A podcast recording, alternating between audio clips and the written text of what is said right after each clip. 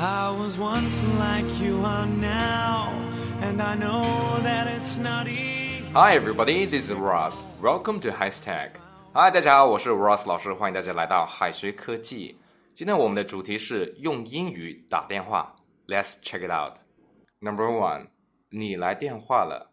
我们都知道 call call 是有电话的意思，但是老外常说的 it is your call。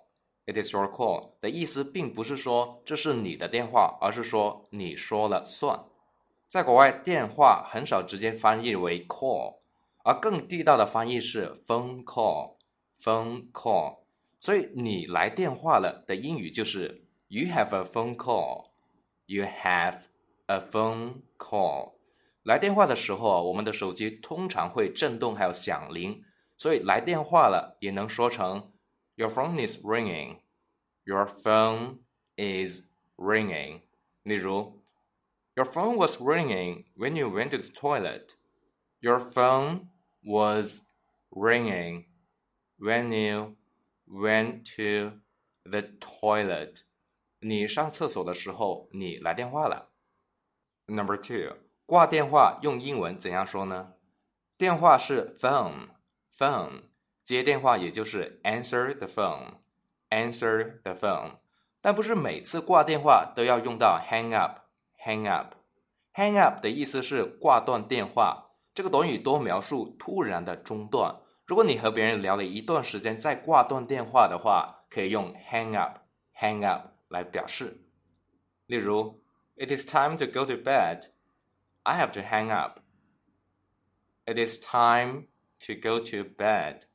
I have to hang up，是时候睡觉了，我得挂电话了。如果遇到骚扰电话或者是不方便接听电话的情形的时候，很多人都会直接挂断电话。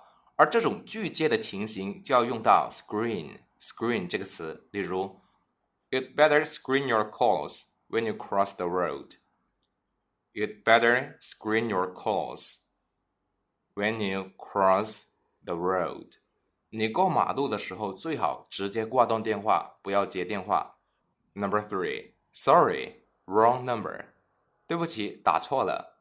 大家有没有经历过发错信息或者是打错电话的尴尬呀？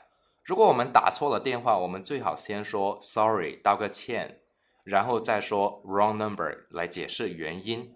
如果想变得更加正式的表达的话，可以用 I've got a wrong number. I have got the wrong number，或者是 I have the wrong number. I have the wrong number. Dial dial 是拨电话的意思，a miss miss 是否定的前缀，所以打错电话了也可以直接说 miss dial miss dial。如果是别人打错电话，我们就说 I'm afraid that you have the wrong number. I'm afraid that you have the wrong number，或者是 You must have dialed the wrong number. You must have dialed the wrong number. Hello, this is Amy speaking. Sorry, I've got the wrong number. Hello, this is Amy speaking. Sorry, I've got the wrong number. 你好，我是 Amy。对不起，我打错电话了。Number four, it didn't get through. 电话打不通。 如果说打错电话让人尴尬的话，一直打不通电话，那就让人很恼火。Get through，get through 是接通电话的意思，所以打不通电话就是 It did not get through. It did not get through. 打不通电话最常见的情形就是占线，占线就是有人在打这个电话号码，用英文就是 The number is engaged. The number is engaged，或者是 The line is busy。The line is busy。例如，I called my boyfriend this morning, but it did not get through.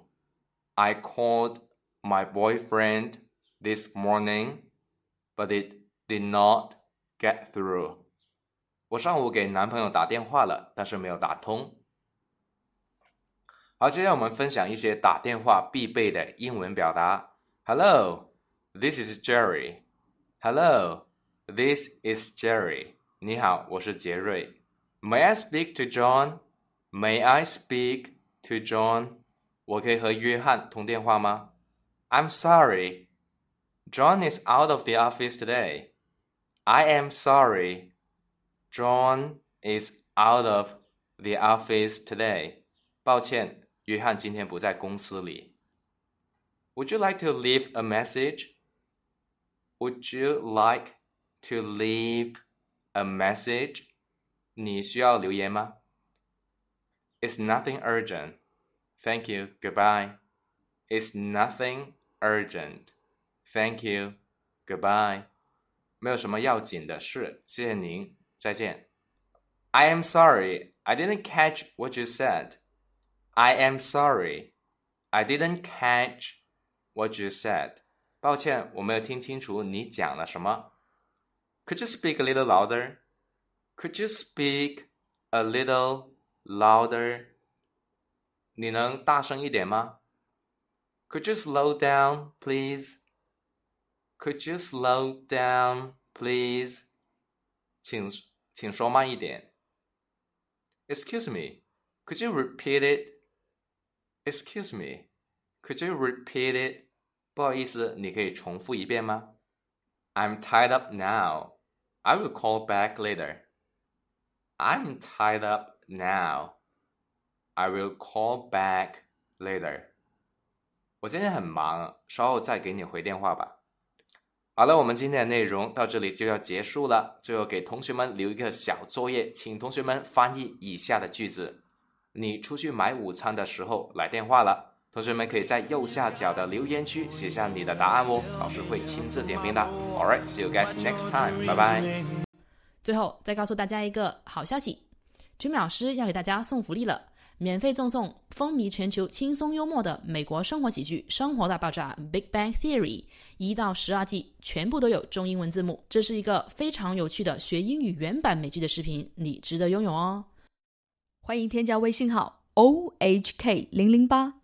O H K 零零八即可免费获得，一共两千九百九十九份，先到先得，送完即止哦。All right, this is Teacher Kathy. I'm waiting for you in his text English. 我们下期节目不见不散。